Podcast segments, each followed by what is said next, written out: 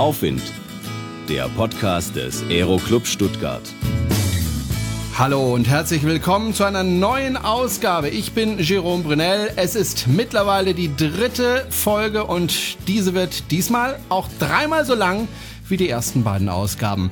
Mit zwei Themen möchte ich mich dieses Mal gerne beschäftigen. Zum einen mit Flarm, dem Hilfsgerät, um Kollisionen in der Luft zu vermeiden. Da wird nämlich gerade heftig daran geforscht, um es noch besser zu machen. Anfangen möchte ich aber mit dem, ja, ich möchte schon fast sagen, leidigen Thema Lizenzen. Da hat sich ja in den vergangenen Monaten einiges geändert und darüber möchte ich mich mit meinem Fliegerkamerad Jürgen Niedecker unterhalten. Grüß dich, Jürgen.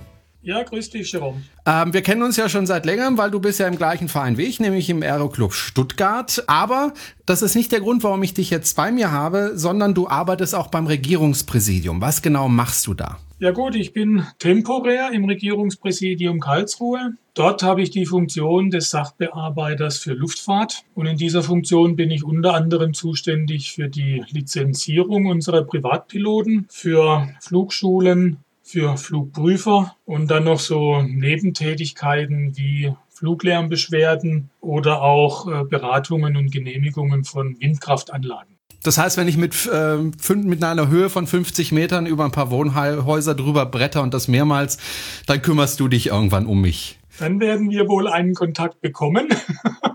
so sieht's aus. Äh, vermutlich läuft dann die Lärmbeschwerde bei mir auf. Wir müssten dann versuchen, über Flugwegaufschriebe der deutschen Flugsicherung das Ganze zu objektivieren und dann dürften wir in Kontakt kommen. Ja, so wird das sein. Okay, wir wollen mal über Lizenzen sprechen. Äh, wir werden nicht nur in dieser Folge ähm, miteinander sprechen, sondern auch in den nächsten Folgen und werden das so ein bisschen systematisch machen. Äh, vielleicht am Anfang jetzt mal was ganz Aktuelles oder relativ Aktuelles. Äh, da geht es nämlich um die Lizenzen. Ich habe noch eine Lizenz, die nennt sich Luftfahrerschein für Segelflugzeuge, Glider Pilot License, ausgestellt nach den Richtlinien der ICAO. Wenn ich mich damit jetzt ins Flugzeug setze, ans Steuer und starte, dann kriege ich wieder ein Problem, ne? Ja, und dann sind auch wir beide schon wieder beieinander. Schon wieder.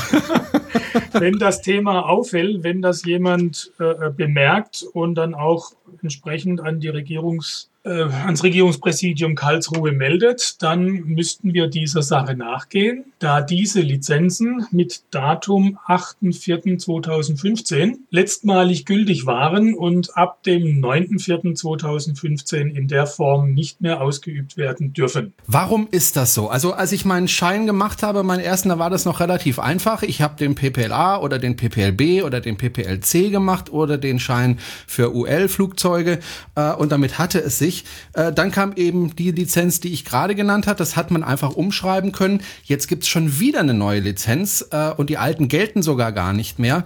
Warum eigentlich? Ja, erstmal vorneweg, auch diese Lizenz, die du noch hast, hättest du bis zum 8.4. einschließlich ohne weiteres umwandeln können. Danach war einfach dieser Stichtag, der uns durch die EASA, sprich die Europäische Agentur für Flugsicherheit vorgegeben war. Ab dem 9.4. geht nur noch eine Erneuerung, bedeutet aber nicht, dass deine Lizenz nichts mehr wert oder auch nicht mehr gültig ist. Du darfst sie nur im Moment nicht ausüben. Das heißt, wenn ich jetzt wieder ans Steuer möchte eines Flugzeuges, was genau muss ich denn da tun? Weil ich bin bestimmt nicht der Einzige, der davon betroffen ist, dass er einfach das Ding nicht umgeändert hat. Also wir haben immer wieder Anrufe was bezeigt, dass du nicht der Einzige bist.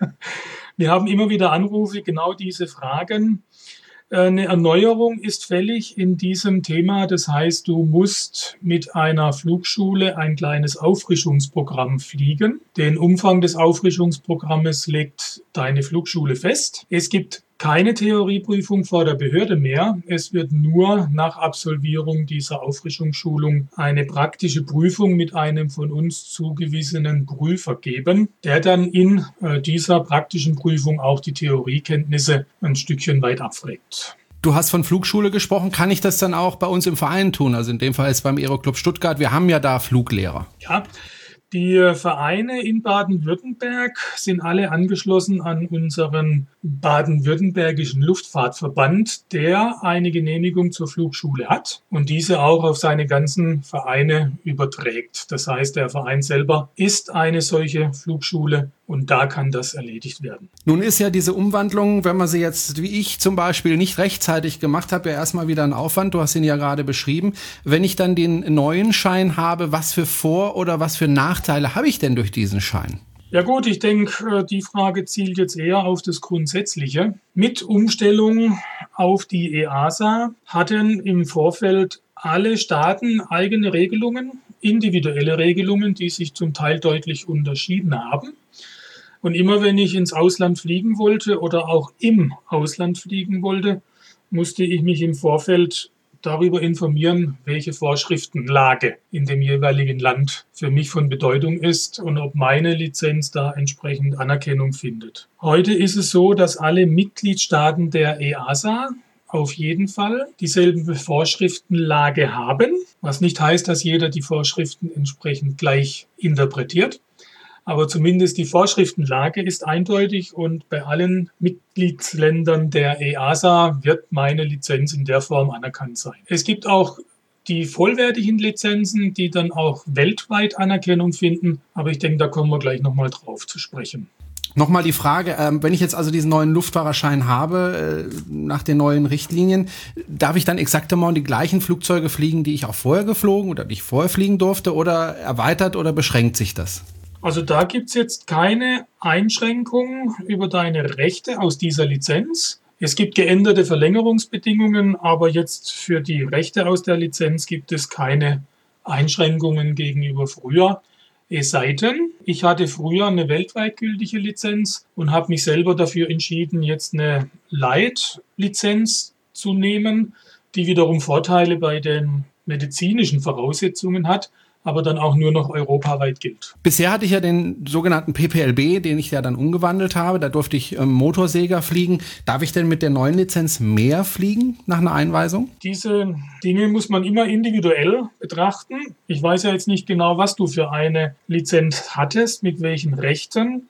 Ich gehe jetzt mal davon aus, dass man deine Lizenz in einen SPL plus EMG hätten umwandeln können und dann wären exakt immer die gleichen Rechte daraus entstanden wie vorher. Ich glaube, wir bekommen ja jetzt im Verein ein neues Flugzeug, ein VLA, glaube ich, ist das. Ähm, da muss ich ja dann auch nochmal äh, eine Einweisung machen, beziehungsweise auch ein paar Flugstunden nehmen. Hab mir aber dann sagen lassen, ich darf danach auch deutlich ähm, mehr fliegen, als ich das vorher durfte, also bis zu zwei Tonnen. Also im Grunde den PPLA, wie er früher war. Also grundsätzlich gilt, grundsätzlich gilt, dass immer wenn ich eine Lizenz habe, Teile daraus auch für eine weitere Lizenz Anrechnung finden können, nicht müssen, aber können und ich Erleichterungen habe beim Erwerb einer zusätzlichen höherwertigen oder auch einfach einer anderen Lizenz. Ne? Das ist ohne weiteres möglich, wie gesagt, im Einzelfall zu betrachten. Aber von einem SPL plus TMG in einen PPLA, in eine PPLA-Lizenz gibt es sehr wohl Anrechnungen, sowohl in der Theorie als auch in der Praxis. Kommt mir das nur so vor oder ist das furchtbar kompliziert mit den Lizenzen? Also ich bin der Meinung, wenn wir die Umstellung nach EASA abgeschlossen haben, umfänglich abgeschlossen haben und auch gedanklich in dieser neuen Welt agieren, dann haben wir Vereinfachungen gegenüber der alten Welt. Im Moment haben wir noch so Umstellungsschwierigkeiten, Reibungsverluste, die das Ganze ein bisschen ja, unkomfortabel macht. Aber wenn wir durch sind, bin ich überzeugt davon, dass wir Erleichterungen haben. Und wenn es nur bei Verlängerungs- Anforderungen sind aus der einzelnen Lizenz heraus. Du hast vorhin äh, die internationale Lizenz angesprochen. Wie unterscheidet sich die? Jetzt im Segelflug gesprochen unterscheidet sie sich dadurch, dass ich halt über die Grenzen der EASA-Mitgliedsländer hinaus diese Lizenz nutzen darf. Wenn wir im Segelflug bleiben, kann ich mit dieser weltweiten Lizenz auch eine zusätzliche Berechtigung erwerben, die mir ermöglicht, kommerziell im Segelflug tätig zu sein. Das würde jetzt mit der alten Lizenz, die du noch hast, beziehungsweise mit der Light SPL, Lappel S nennt sich die dann, äh, nicht möglich sein. Du sprichst immer ähm, die EASA an. Äh, muss ich mir das ungefähr vorstellen von der Dimension Europa oder geht es darüber hinaus? Äh, also die EASA setzt sich immer mit den Mitgliedsstaaten der EASA ja, in, in Verbindung oder zusammen. Das müssen nicht die europäischen Länder sein. Ein Beispiel ist zum Beispiel die Schweiz, nicht Mitglied der EU, aber sehr wohl Mitgliedstaat in der EASA Und auch die Schweiz erkennt diese Lizenzen an und agiert nach diesen Vorschriften der EASA. Eine Sonderrolle übernimmt ja eigentlich der Luftfahrerschein für Luftsportgeräteführer, der Sportpilot, die Sportpilot License. Das ist ja die Lizenz für UL. Die ist da komplett außen vor, richtig? Die äh, UL-Lizenz ist außen vor. Äh, wir sagen immer gerne, die EASA kennt diese Art von Flugzeugen nicht. Und diese Lizenzierung ist nach wie vor durch nationale Regelungen geregelt, durch nationale Verordnungen festgelegt. Und hier gilt die Grundlage der EASA nicht. Hier muss ich nach wie vor, wenn ich in das Nachbarland fliegen möchte, mir die Informationen holen, ist meine Lizenz dort anerkannt? Muss ich noch irgendwas tun, um die Rechte dort auszuüben und, und, und. Streng genommen hat also dieser Schein mit euch äh, beim Regierungspräsidium gar nichts zu tun. Ne? Ihr habt damit eigentlich nichts zu tun. Äh, grundsätzlich werden diese Lizenzen durch den deutschen Aeroclub oder auch den deutschen Ultraleichtverband betreut, geregelt sehr wohl, wenn jetzt Luftraumverletzungen, Lärmbeschwerden oder sonstiges über den U11-Flieger kommt. Dann kommst du wieder. Dann bin ich wieder im Spiel. Ist das denn noch zeitgemäß? Weil, wenn ich mir die ULs anschaue, äh, die haben ja nicht mehr so viel mit dem gemeinsam, was so, sagen wir mal, vor 20, 25 Jahren üblich war. Das sind ja richtige, äh, ja, Monstermaschinen, will ich fast sagen, also die teilweise 300 kmh fliegen oder noch schneller, die äh, sehr, sehr moderne Flugzeuge sind. Ist es denn da noch sinnvoll, überhaupt das zu trennen von den anderen äh, Flugzeugtypen? Jetzt mal ganz privat gefragt, nicht als Beamter sozusagen. Gut, die Sinnfrage ist natürlich immer schwer zu beantworten. Ich selber bin auch der Meinung, wie du es jetzt ansprichst, wir haben im PBLA-Bereich viele Flugzeuge, die bei weitem nicht an die Leistungsfähigkeit dieser UL-Flugzeuge rankommen.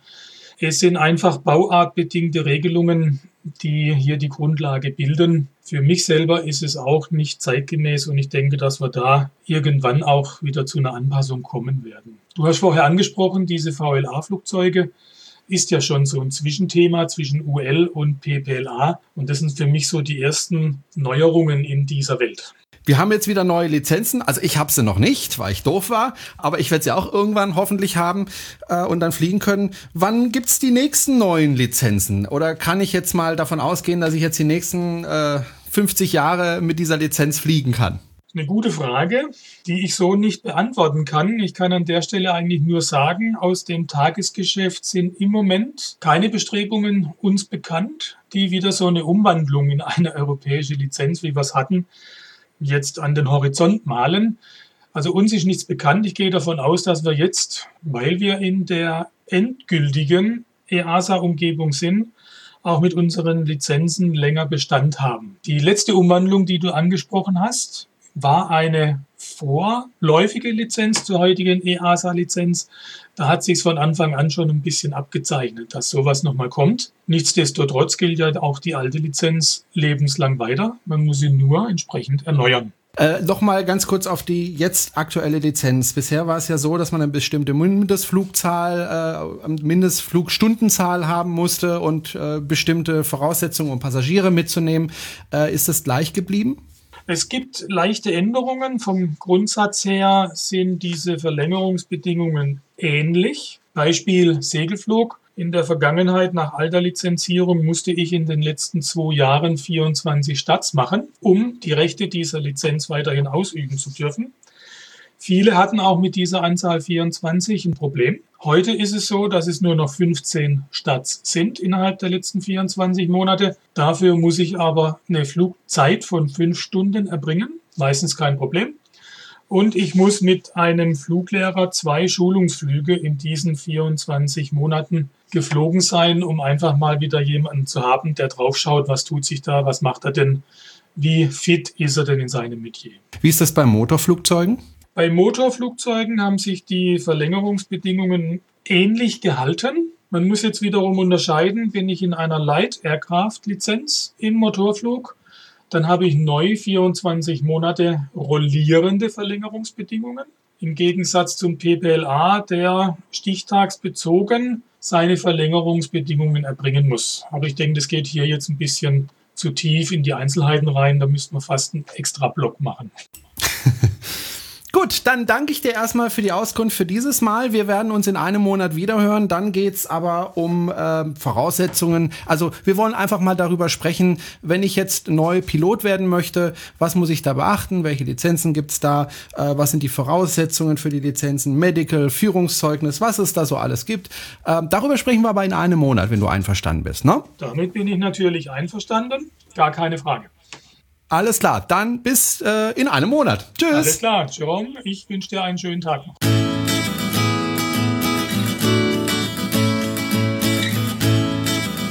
Aufwind, die Veranstaltungshinweise. Hallo zusammen. Große Verkehrsmaschinen originalgetreu als Modelle nachgebaut. Das gibt es beim Airliner-Treffen von Freitag bis Sonntag, 10. bis 12. Juli auf dem Segelfluggelände in Oppingen zu sehen.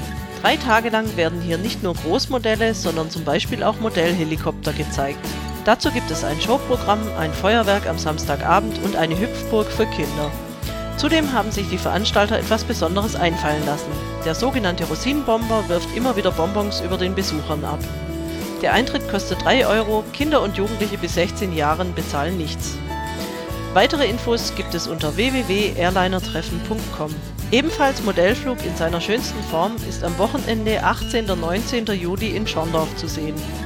Am Samstag, 18. Juli, laden die Schorndorfer Modellflieger zum großen X-Rotor-Treffen auf das Modellfluggelände auf der Au am östlichen Stadtrand von Schorndorf ein. Dort darf gefachsimpelt werden, es gibt einen Wettbewerb und Fachhändler informieren über Neuigkeiten. Auch am Sonntag, 19. Juli, sind die Modellflieger auf der Au vor Ort.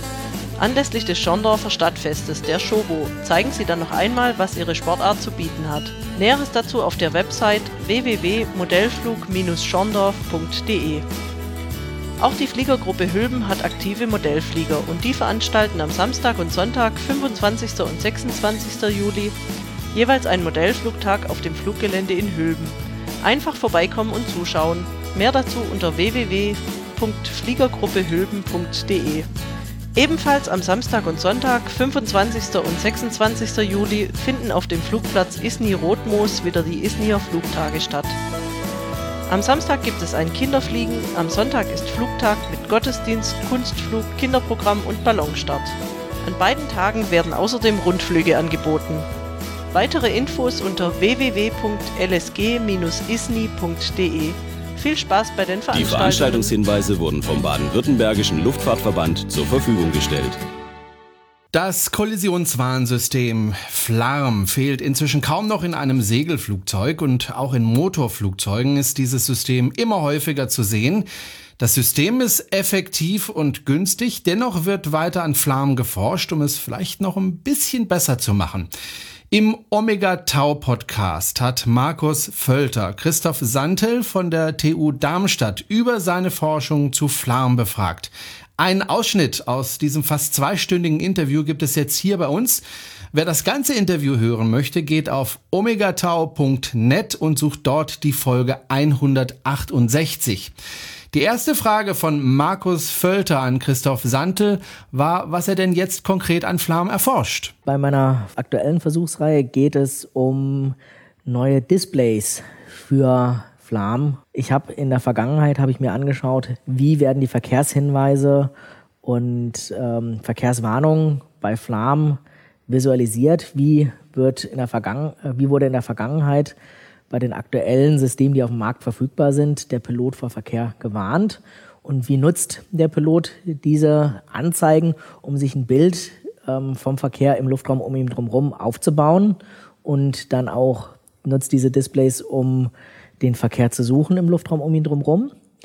Und ähm, da ist äh, mir zusammen mit ein paar Kollegen eine Idee gekommen, diese Displays nochmal anderweitig aufzubauen. Okay. Das heißt, wir haben zum Beispiel die meisten Darstellungen, die es momentan gibt, für Flam, beziehungsweise die Flamdaten zu visualisieren, sind häufig Kartendarstellungen. Das heißt, mhm. wir haben eine Landkarte von oben zum Beispiel und zeigen dann an, wo andere Flugzeuge auf dieser Landkarte wären. Das heißt, wir haben eine Idee vom Luftraum um uns drumherum, aber das ist eine recht, recht abstrakte Darstellung von oben drauf schauend auf die eigene, ja. auf die Verkehrssituation. Und äh, die Darstellung, die wir momentan untersuchen, ist, wie wäre es möglich, aus der Ich-Perspektive ja. Das heißt, aus dem eigenen Cockpit, so ein, so ein Blick aus dem eigenen Cockpit zu zeigen. Und unsere Vermutung ist, dass Piloten damit schneller in der Lage sind, Ja. den Verkehr draußen in der tatsächlichen Welt, äh, draußen in der Außenwelt schneller zu finden. Kollisionswarnsysteme generell. Da gibt es in der Luftfahrt Pflaum, da reden wir gleich nochmal drüber. Es gibt aber auch noch das TICAS. Willst du da vielleicht schon eine Abgrenzung liefern, Genau. wie TICAS funktioniert? Also TICAS ist ein System, was vor allem bei Verkehrsflugzeugen genutzt wird. Das heißt, für die große Luftfahrt ausgelegt ist. Und zwar greift dieses TICAS-System eigentlich auf ein System oder greift auf ein System zurück, auf den sogenannten Transponder an Bord. Das heißt, das ist ein Gerät, was äh, Informationen an Fluglotsen sendet, dass das Flugzeug, das Verkehrsflugzeug korrekt auf dem Radarbildschirm von den Fluglotsen dargestellt wird. Und TICAS nutzt diese Transponder, um anderen Verkehr zu finden. Jetzt ist es so, für Flugzeuge, die nicht regelmäßig in Kontakt mit der Flugsicherung sind, das heißt für die meisten kleineren Flugzeuge, ist unter vielen Bedingungen kein Transponder vorgeschrieben. Ja. Das heißt, TICAS kann diese gar nicht erfassen, weil kein Transponder in diesen Flugzeugen Also sprich, installiert ist. TICAS, TICAS hört quasi nach den Transponder-Signalen anderer Flugzeuge. Genau. Die Signale haben Position, Geschwindigkeitsvektor, wird mit übertragen. Genau, können wir daraus extrahieren Ja. aus diesen Signalen. Und ähm, darauf ba baut sich dann TICAS ein Verkehrshinweis für den Piloten auf. Ja. Da vorne ist Verkehr, unter dir in zum Beispiel vorne in der Richtung vorne rechts. Ja, ein normaler Transponder überträgt ja, glaube ich, aber eigentlich nur den Squawk und das Höhensignal, ne? weil die Position wird ja vom, äh, vom Primärradar erkannt. Ja, da haben wir aber mit TICAS, also das klassische TICAS nutzt das, Primär, das Signal vom Transponder, die Höhenangabe vom Transponder und nutzt dann Peilfunk, um die Richtung Ah. zu der Quelle anzugucken. Okay, okay. Dann gibt es ein anderes System, das arbeitet, äh, das ist eine Ergänzung für die Flugsicherung, sogenanntes ADSB, Automatic Dependent Surveillance Broadcast. Und da geht die Flugsicherung inzwischen über, ähm, dass auf dem Transpondersignal auch noch zusätzlich die GPS-Position von den meisten Flugzeugen übermittelt wird. Also sprich, da bestimmt das Flugzeug seine eigene Position, Position, mit Mitteln, genau. die es ja sowieso hat, um seine Position zu bestimmen und erzählt die dann in der Gegend. Genau. Eigentlich genau wie Flaum. Das ist eigentlich genau die gleiche Methodik wie Flam. Aber dieses ADSB ist auch wieder für die Verkehrsluftfahrt oder für die motorgetriebene Luftfahrt ausgelegt. Das heißt, die Sendeleistungen sind um einiges höher und ich brauche trotzdem noch einen Transponder, Ja. äh, weil das auf dem Transpondersignal diese zusätzlichen Informationen mit ausgestrahlt werden. Aber der Grundgedanke, dass jedes Flugzeug die eigene Position mit GPS misst und dann anderen Flugzeugen verkündet, ist der gleiche. Flam hat jetzt ein paar Besonderheiten, ist von den Sendeleistungen her, von dem Energiebedarf viel mehr an dem orientiert, was wir im Segelflug haben und brauchen, als das, was wir für die Verkehrsluftfahrt haben. Also weniger Energie, kleiner, billiger. Genau. Das ist ein ganz, billiger. ganz, ganz, Ja. ganz großer Punkt, Genau. dass ähm, die ganzen Systeme, die mit der Flugsicherung zusammenarbeiten, diese technischen Systeme, müssen natürlich internationalen Standards folgen, sind entsprechend zertifiziert. Zu einer Zertifizierung gehören umfangreiche Versuchskampagnen, eine sehr, sehr umfangreiche Dokumentation. Das ähm, lässt die Kosten natürlich wahnsinnig nach oben schnellen. Und Flam hat in der Vergangenheit eigentlich mit seinem Ansatz, günstiges Kollisionswarnsystem auf den Markt zu bringen, mit vielen von den Konventionen vom klassischen Avionikentwurf gebrochen. Ja. Das heißt, dass äh, dadurch, dass man eben eine nicht so umfangreiche Dokumentation hat und das Funkprotokoll zum Beispiel nicht umfassend dokumentiert ist für die Öffentlichkeit und man dadurch die Original-Flam-Hardware braucht, konnte man bestimm eine bestimmte Stückzahl sicherstellen und damit die Kosten entsprechend gering halten für, einen, ähm, für den Kunden. Ja, und dadurch, dass es ja eben auch nicht vorgeschrieben ist, sondern, wenn man so will, ein reines zusätzliches Informationsmedium äh, für den Piloten ist, hat es natürlich auch nicht die gleichen Zertifizierungsanforderungen. Genau, also die Zertifizierungsanforderungen sind entsprechend geringer, beziehungsweise am Anfang hat, haben die Behörden das ganze System eigentlich nur als Gepäck wahrgenommen, Ja, als genau. Gepäck Ja, gesehen, ja. was der Pilot natürlich dann genutzt hat, um sich irgendwie eine kleine Hilfestellung bei der Suche nach Verkehr zu halten. Das sind wie diese hat ganzen, aber wie die ganzen Moving Map Displays, ne? Die es Richtig. Mhm. Segelfliegern gibt, wenn man die einschaltet, immer erstmal als Hinweis kommt, ne, das darf man auf gar keinen Fall zur Navigation verwenden. Das ist natürlich reine Information. Richtig, das ist, wie gesagt, eigentlich ist es teures Gepäck, luftrechtlich Genau. gesehen. Ja, ja. Wobei da wandelt sich auch ähm, der Ansatz der Behörden immer mehr, dass inzwischen wird Flam als Kollisionswarnsystem als Standardausrüstung für Segelflugzeuge wahrgenommen von Ja. der Europäischen Flugsicherheitsagentur. Und das hat zur Folge, dass wir Flam ohne nähere Zertifizierung fest einbauen dürfen in ein Segelflugzeug und nicht einfach nur als Gepäck zufällig mit einem Stück ähm, Kleppba Kreppba äh, Kreppband auf dem, Ja, ja. Äh, auf dem Panel festmachen können. Ja, ja, ja. Das heißt, da haben wir eine juristische Grundlage, um das auch fest einzubauen. Und nicht nur Flam selbst, sondern alle Anzeigesysteme, die mit Flam verbunden sind, dürfen im Rahmen dieser Auffassung als Standardausrüstung fest eingebaut werden ins Segelflugzeug. Also dazu muss man vielleicht sagen, dass ähm, der Einbau von Mhm. Instrumenten oder Avionik natürlich reglementiert ist. Und die, Genau. die Tatsache, dass man das jetzt einbauen darf, ist sozusagen als Fortschritt zu sehen. Genau, das ist ähm, eine Änder luftrechtliche Änderung, die da Genau. auf uns zukam. Und inzwischen ist man auch sehr fortschrittlich, weil technische Begrenzung, ein kleiner Hintergrund, der noch eingeschoben werden muss. Flam funktioniert natürlich nur mit anderen, äh, ich kann nur ein Flugzeug mit Flam sehen, was auch Flam dabei hat. Wie bei ADSB. Richtig, wie bei ADSB. Sprich, ich kann andere Flugzeuge, die keinen Flam dabei haben, nicht sehen. Ja. Wenn ich jetzt mit meinem Segelflugzeug unterwegs bin und ein Motorflugzeug ohne Flam vorbeikommt, dann kann ich es nicht sehen. Ja. Das heißt, wir haben gerade an kleineren Flugplätzen oder an den ähm, für den Luftsport häufig äh, den Fall, dass wir natürlich Schleppmaschinen mit dabei haben, Motorflugzeuge auch mit in der Nähe von Segelflugzeugen haben, die wir eigentlich gern sehen möchten. Die dann aber auch Flaum immer zu mehr, immer mehr einbauen. Genau, entsprechend wird immer mehr Flam eingebaut und auch da gibt's jetzt gerade Änderungsvorschläge von der EASA, von der Europäischen Agentur für Flugsicherheit, ähm, diesen Einbau auch immer einfacher Ja. ähm, zu zertifizieren. Das heißt, die Einstandshürden, Flam mitzunehmen, immer geringer zu machen. Eigentlich schon eine echte Erfolgsstory, ne? weil das haben wir in der letzten Mhm. Episode auch behandelt. Das wollen wir jetzt ja nicht alles nochmal hier wiederkäuen, aber das Ganze ist ja entstanden sozusagen Grassroots, ja, Mhm. from the ground up, äh, Bürgerinitiative, wenn man so will. Mhm. Und dass sich das jetzt so weit durchgesetzt hat, ist eigentlich schon eine coole Sache. Das auf jeden Fall. Vor allem ist es ganz spannend, wenn man äh, sieht, dass es keine Pflicht gab von den Behörden, Ja. Flammen mitzunehmen als Kollisionswarngerät.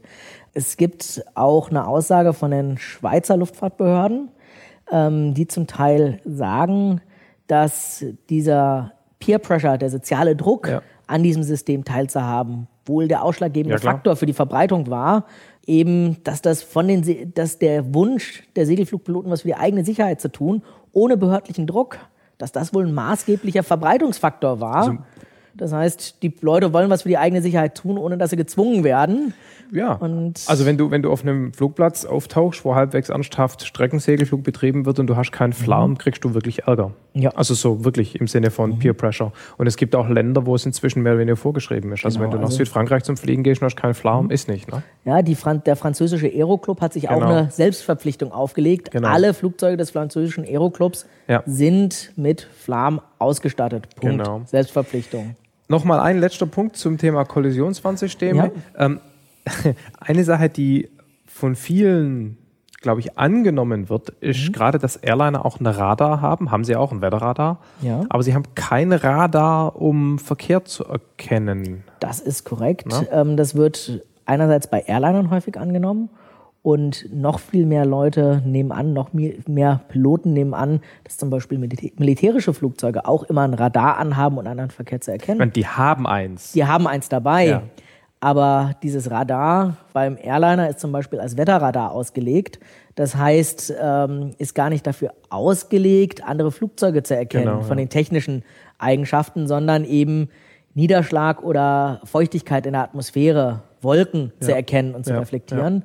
Und bei militärischen Flugzeugen ist es so, da wird häufig alles, was langsamer ist als eine bestimmte Geschwindigkeit, direkt rausgefiltert, weil das als Streuung wahrgenommen wird. Und äh, wenn man selbst mit ein paar hundert km/h durch die Gegend fliegt, ist es schwer zu erkennen, ob das jetzt ein Segelflugzeug ist, was sich vor mir auf der Radarreflexion ähm, getätigt hat, oder ob es ein Baumwipfel ist, der hier in der Gegend rumsteht. Ja, und zumal, äh, ihr kennt sicherlich den Begriff Stealth, ne? also mhm. Radar unsichtbar. Und ich glaube, arg viel besser als ein Segelflugzeug, ne? alles aus Kunststoff, mhm. ähm, Rundungen und so. Also ich weiß gar nicht, ob das überhaupt so ohne weiteres erkennbar wäre auf dem Radar. Das ist recht schwierig ja. zu erkennen. Also von dem her, Radar spielt da eigentlich keine große Rolle. Mhm. Das wollte ich nur noch kurz. Ähm, genau, das ist auch einer der Gründe, weshalb die Flugsicherung in Zukunft immer weiter weg von den teuren Radaranlagen geht, ja, ja. eben zu diesem ADS-B-System, ja. wo jeder mit dem GPS einfach sowieso seine Position kundtut. Und dadurch spart man einerseits Kosten und das Ganze ist auch viel präziser genau. als die meisten Radarmessungen, die wir heutzutage haben. Wichtig ist, denke ich, auch der Hintergrund, FLAM ist nicht wie das TICAS-System. Das heißt, TICAS gibt unter Umständen nicht nur einen Hinweis, da vorne ist Verkehr, sondern gibt dem Piloten auch einen Hinweis, Ausweichen. fliege so, ja. wie, äh, um ihm auszuweichen. Ja. Das heißt, die TICAS-Systeme sprechen sich untereinander sogar ab, ja. wie sie Ausweich, äh, Ausweichmanöver fliegen, wie man die fliegen kann. Flam macht das nicht, eben weil es nicht zertifiziert ist.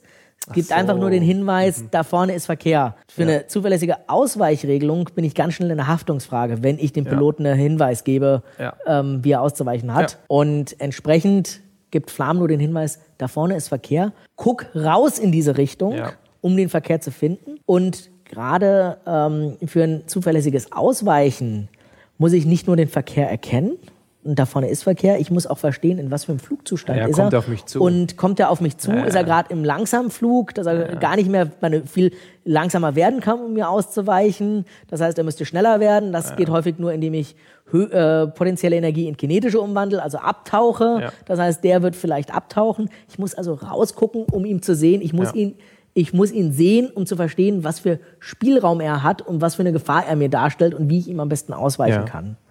Das heißt, ich muss, das Flam muss dem Piloten schnell zu erkennen geben, da vorne ist Verkehr, guck in diese Richtung, um ihn möglichst schnell mit dem Auge zu finden. Das ist die Hauptaufgabe von Flam. Ja. Letztendlich. Und es macht's im, also Flaum kann mit verschiedenen Displays betrieben werden und das klassische Display hat halt so, ja, erzählst du, genau. Äh, eine Reihe von LEDs, ne? Ja, nicht eine Reihe. Das klassische ja, Display, was momentan vertrieben wird, hat zwei äh, oder kann jeweils nur ein Flugzeug anzeigen, das normalerweise entweder das, was mir am gefährlichsten ist, oder was am nächsten ist von den empfangenen Flugzeugen. Und äh, das klassische Flammdisplay hat einerseits einen Kreis von zwölf LEDs.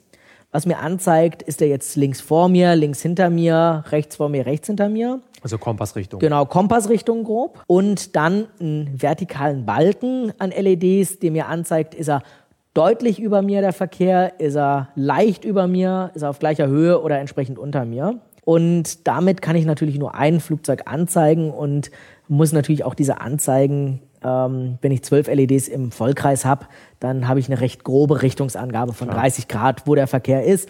La, ähm, richte also schon mal recht grob mein Blick in diese Richtung. Ja. In der vertikalen Richtung ist es sogar noch mal ein bisschen anders.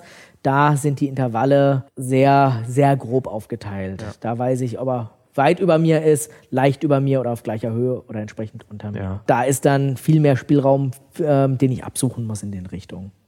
Und jetzt forscht ihr ja an der Wirksamkeit oder Effizienz mhm. von diesen Displays. Das heißt, was ist das Problem? Also was ist, oder was ist das vermutete Problem? Was wir momentan erkennen, ist, oder es gibt verschiedene Einflüsse auf die Güte, wie gut das Display den Blick des Piloten in die Richtung des Flugzeugs lenkt, des Verkehrs lenkt. Ein Einfluss darauf ist wohl anscheinend der Flugzustand, in dem ich unterwegs bin. Das heißt, im Kurvenflug, wenn ich mit dem klassischen Flammdisplay im Kurvenflug unterwegs bin, gucken die, fangen die meisten Piloten oder wird der Blick des Piloten nicht so nah an, das, an den Verkehr gelenkt, wie wenn ich im Horizontalflug geradeaus fliege. Das hat mit dem Aufbau von Flam zu tun. Dadurch, dass eine reine GPS-Position ist, weiß das Flam nicht die Lage des eigenen Flugzeugs im Raum. Es kennt nur Position. Genau, es kennt nur Lage. Position und keine Lage. Ja. Das heißt, es kann mir den Verkehr auch nur anzeigen in einem Koordinatensystem, was ich mir aufgrund dieser GPS-Messung äh, aufbauen kann. Mhm. Das heißt, ich habe nur eine Serie von GPS-Messungen und kann also sagen, der Verkehr ist 500, zum Beispiel 500 Meter nördlich von mir, 300 Meter östlich von mir, 20 Meter über mir und ich fliege gerade nach Nordosten. Ja. Aus diesen Informationen kann ich mir eine Darstellung aufbauen.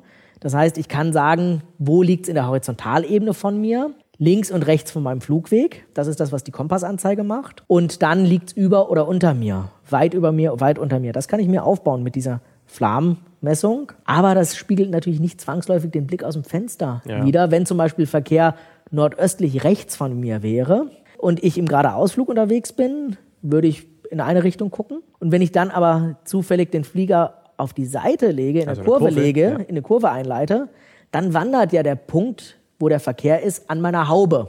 Nach unten. Weil ich nach unten, weil ich mein Flug oder nach oben, je nachdem, weil Ja. ich mein Flugzeug in eine Kurve gedreht habe. Ja, und das sagt und das das kann Flam nicht erkennen, diesen, Ja. diesen Einfluss der Kurve. Das heißt, ich mache im Kurvenflug prinzipiell mit der klassischen Flamanzeige größere Fehler.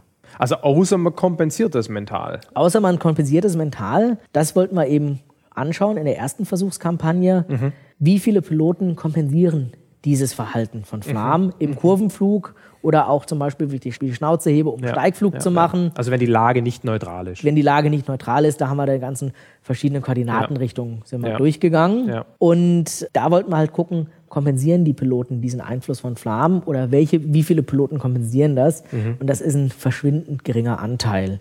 Die meisten machen keinerlei Kompensation, sondern sehen diese Flammenanzeige, als wäre das eine reine flugzeugfeste Anzeige, wie zum Beispiel wenn ein Peilfunkgerät im Hintergrund wäre, die Mhm. Das ermöglichen würde. Ja. Die anderen existierenden Schnitt oder Anzeigen von Flamen, die es so gibt, das Fla Butterf Butterfly, Butterfly Display zum Beispiel, das im Prinzip ja, äh, also mein Vorteil, es kann mehrere Flugzeuge anzeigen, ist schon mal ein großer Vorteil. Genau. Ähm, aber das Problem, das du gerade ansprichst, diese Lage versus Position, hat es genauso. Ne? Das, Haben ähm, eigentlich alle, weil das liegt an den Daten und nicht am Display. Genau, es liegt an der Sensorik und nicht an dem Display. Das ist ein ganz zentraler Punkt. Aber das Butterfly-Display als beispielhaftes Display für eine ganze Klasse an Displays arbeitet die Gra ähm, Daten grafisch anders auf. Und zwar wird das so eine Art Radarkarte erstellt, wenn man so will. Ja.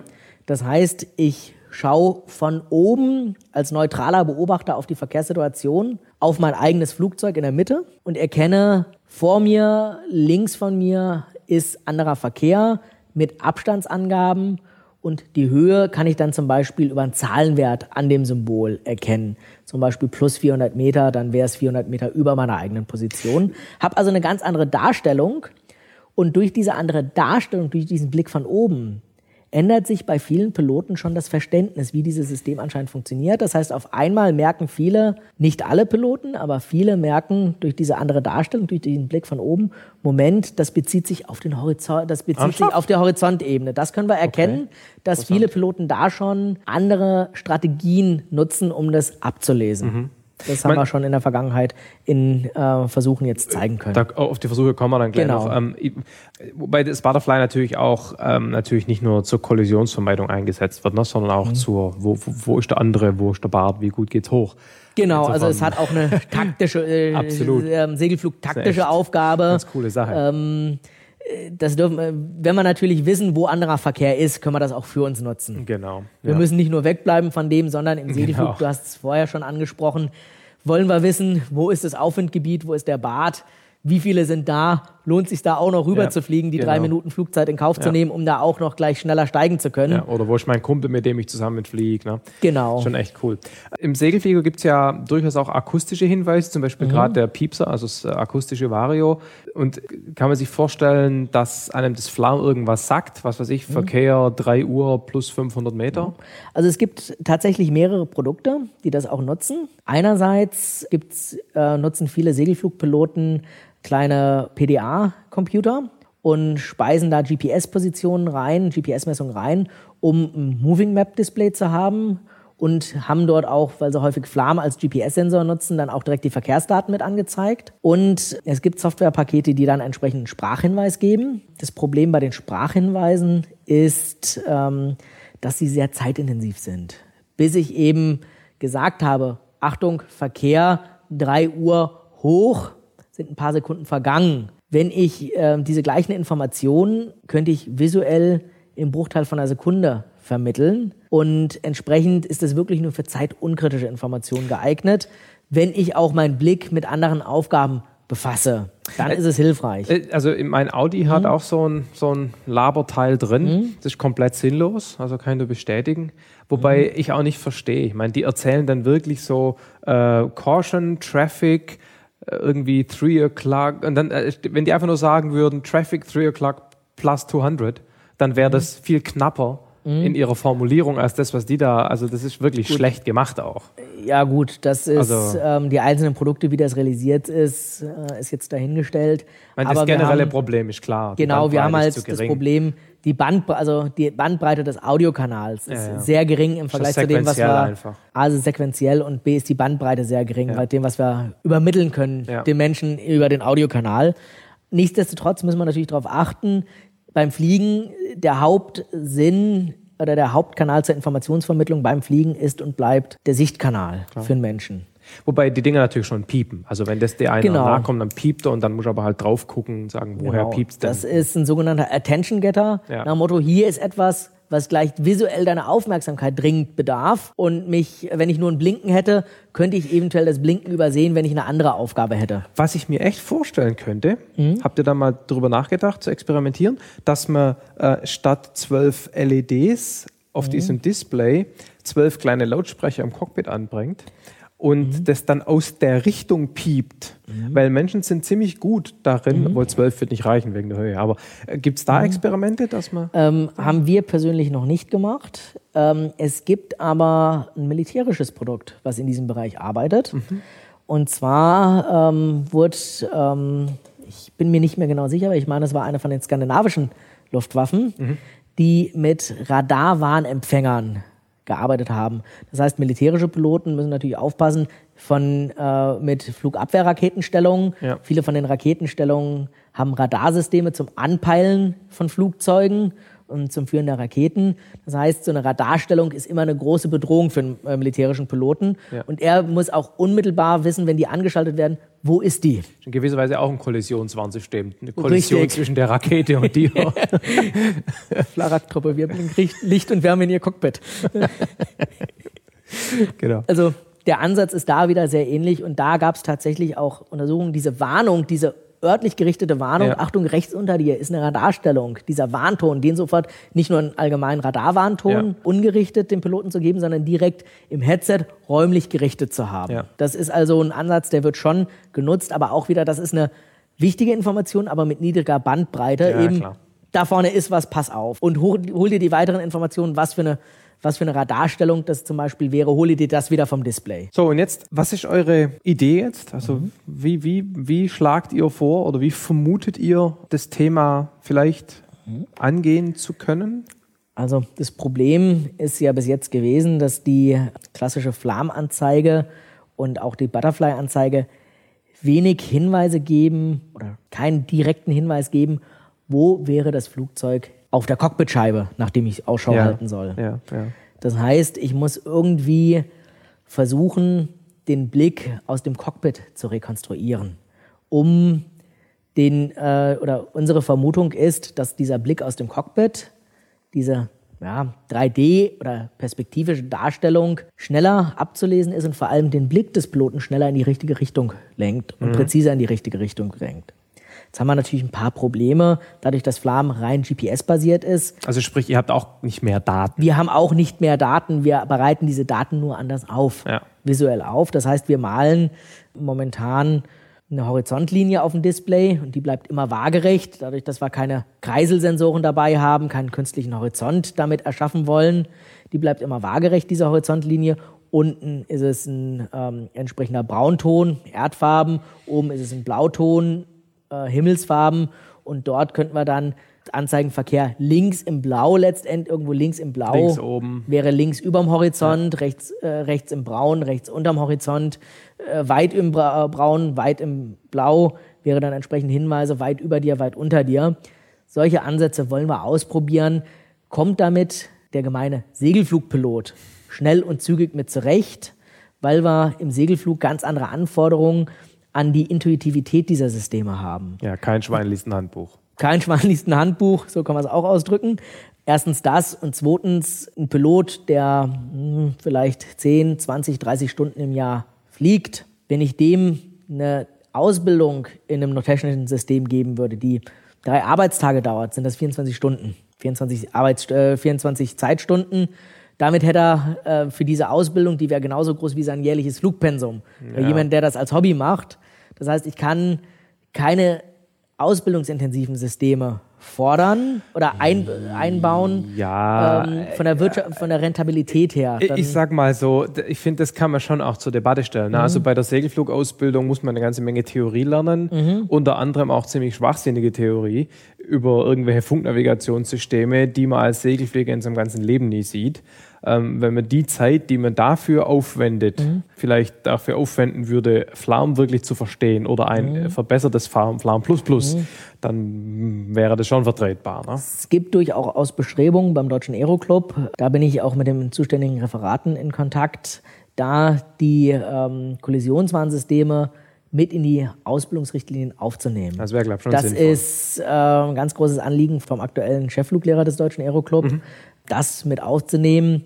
Und äh, das greift ja auch mit an ähm, an der Stelle, dass Flam inzwischen eigentlich quasi Standard ist. Auch ja. wenn es nirgendwo geschrieben steht, die Europäische Flugsicherheitsagentur sieht es als Standardausrüstung inzwischen an.